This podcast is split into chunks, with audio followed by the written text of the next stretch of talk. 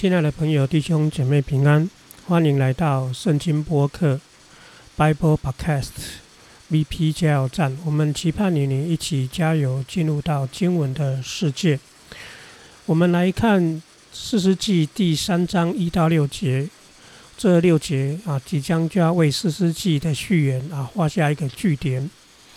在第二章啊最后面那边曾经讲到，上帝呢啊留下一些。啊，民族没有把他们赶出去，而接下来第三章就讲到了这些民族到底是谁。而第三章啊，一开始就说了，以下啊就是啊上帝所亚威所留下的啊那一些国家或者是那一些民族，而留下这些民族呢啊，他有个目的，就是为了要来啊测试试验以色列人。那么试验这个字呢，要叫做考验。考验以色列人什么呢？考验这些以色列人就是啊，从来没有打过，就是那一些不知道啊战争的啊那一群以色列人，就是从来没有经历过在迦南一切战役的。那么，什么叫做没有经历过迦南一切战役的呢？啊，就是当他们以色列人刚进到迦南的时候，他们经历过约书亚还有各个支派去取得土地啊的过程当中的那一些战役。所以他讲的就是上帝留下一些民族没有赶逐出去，就是要给这一些没有经历过啊，刚刚进入到所谓的迦南地啊的时候的时期打仗的那第一个世代跟第二个世代。因此呢，啊，上帝要测试的就是未来的世代，他会留下一些考验。而接下来啊，第二第三章第二节就说了。他用了两个字“仅仅仅仅”，只是就是 “only” 的意思。啊，他留下这些民族呢，只是为了哦，那我们和本翻译叫做“好教”啊。那事实上，它叫做“只是”，就是唯一的目的哦，就是唯一的目的。那只是呢，为了要让后来的以色列的世代呢，知道知道什么？知道战争，知道战争，就是透过这些敌人留下来，让他们。后代的人呢，对战争有有有有那个知识呢，就是能够经历的意思。那么也只是呢，因为呢，在他们啊之前呢，他们从来不知道，就是说，因为他们从来不知道战争，所以上帝呢留下这一群人，就是要让他们将来知道战争这一件事。啊，我们常说呢，啊，国无外敌啊，恒亡哈，就是说又叫做什么，生于安。生于忧患，死于安乐，哈，就是这个原因。因此呢，啊，上帝留下这一些啊民族呢，就是要训练以色列后来的啊人，后来的世代晓得啊如何战争。而他说呢，啊留下来的这一些呢，是哪一些民族呢？他开始列举了，第三节就列举了啊这些民族。首先是讲五个非利士的首领。那么五个菲利士的首领在哪里呢？它就是我们啊那一张啊地图。假如我们看那一张啊十二支派的地图呢，啊那个五个菲利士首领大概就是在但但支派跟犹大支派靠海的那一个地方。那个地方呢，大概就是所个我所谓的五个菲利士人首领。那我们说了，以色列大概是主前啊十四到啊十三世纪呢，进入到迦南地。那么菲利士人呢，就是从爱琴海或者是地中海沿岸上岸，大概是主前十二世纪，啊，中间大概差了一百多年，他们上岸了。所以呢，五个菲利士首领呢，啊，就是所谓的但跟犹大的沿岸那边啊的一个民族。那么接下来还有所有的迦南人跟西顿人。那西顿人是哪里呢？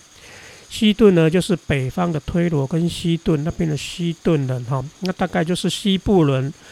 我们看地图的西部人那边有一个凹凹下来的地方，那个地方就耶斯列平原河谷进来的地方。而呢啊，所谓的西顿人呢，就是腓尼基人哦，因为推罗西顿大概就是后来的腓尼基。那么所有西顿人就是大概是西部人以北，然后靠着亚瑟啊沿岸那一啊沿沿着海那一带，好，那他们就是后来的腓尼基人。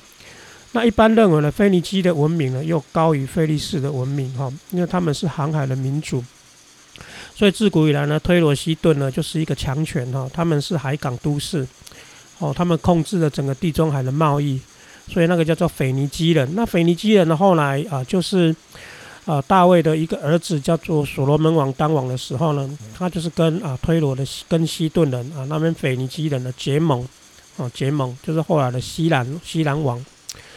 OK，那接下来还有住在黎巴嫩山的西魏人哈。那黎巴嫩山在在哪里呢？就是我们看的那一张地图呢，只要沿着拿佛他利的那个方向往北延伸呢，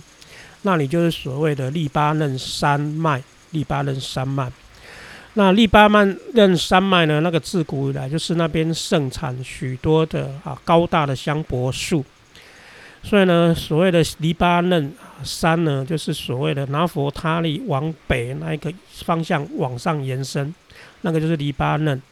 好，所以上帝也留下啊黎巴嫩山脉那边的西魏人，哦西魏人。接下来是巴利黑门山，直到哈马口。那么黑门山山脉呢，啊，就是相对于黎巴嫩山脉。大概就是在啊所谓的拿佛他利往北延伸的一巴嫩山脉呢，再往右边移动一点，就是所谓的黑门山山脉。那么黑门山山脉呢，往北一直延伸呢，啊，就是后来会有所谓的黑门山那边终年积雪。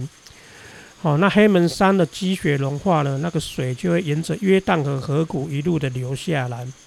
所以诗篇才会说呢，黑门山的山哈，黑门山的山脉。黑门山的甘泉甘霖，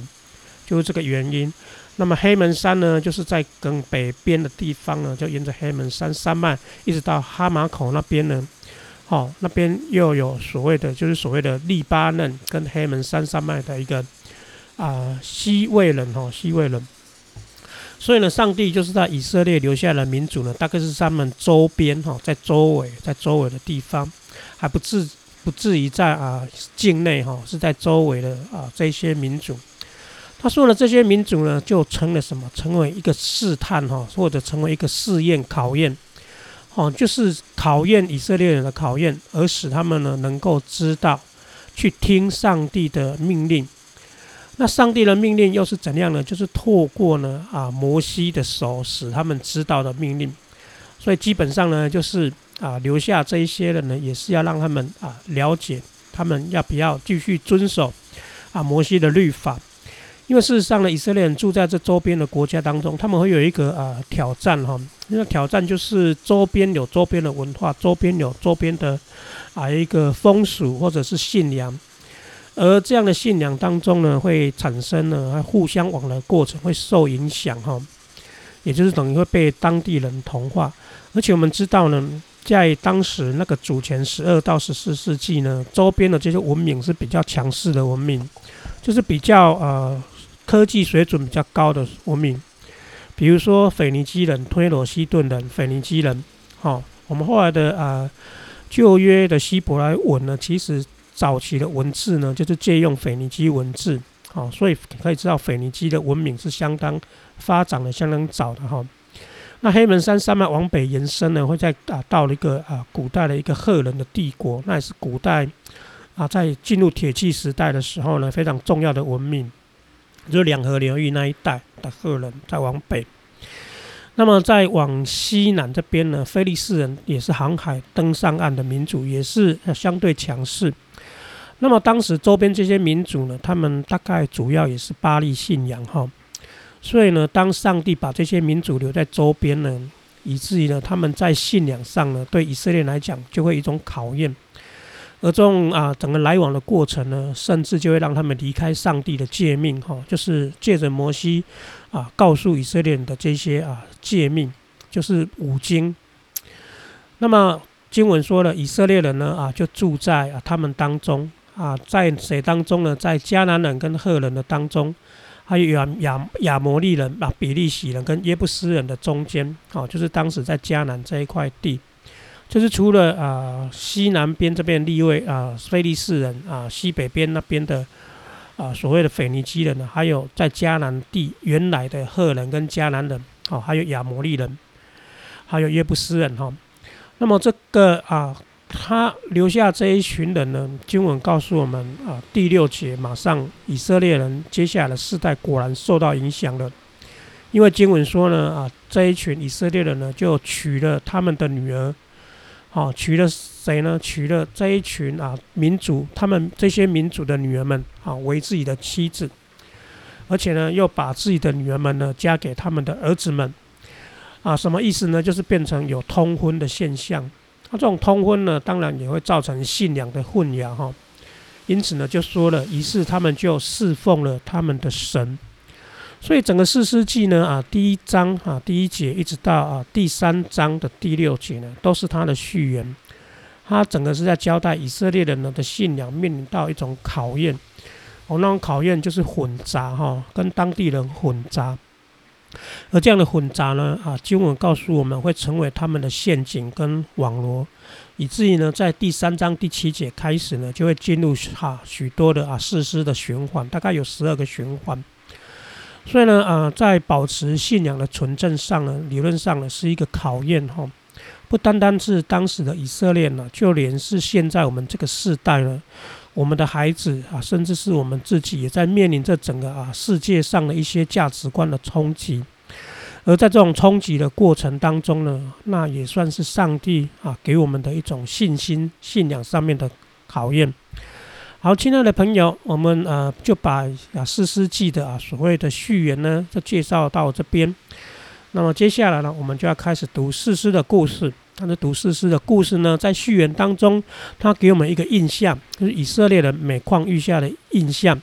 还有啊菲利斯啊啊以以色列人呢离开啊上帝与当地的民族啊混淆的啊一个危机，而这样呢会成为历世历代以色列人所要面临的功课。好，这大概就是我们目前读到四世纪目前他给我们的序言。好，我们停留在这里啊，愿上帝祝福你，我们下次再见。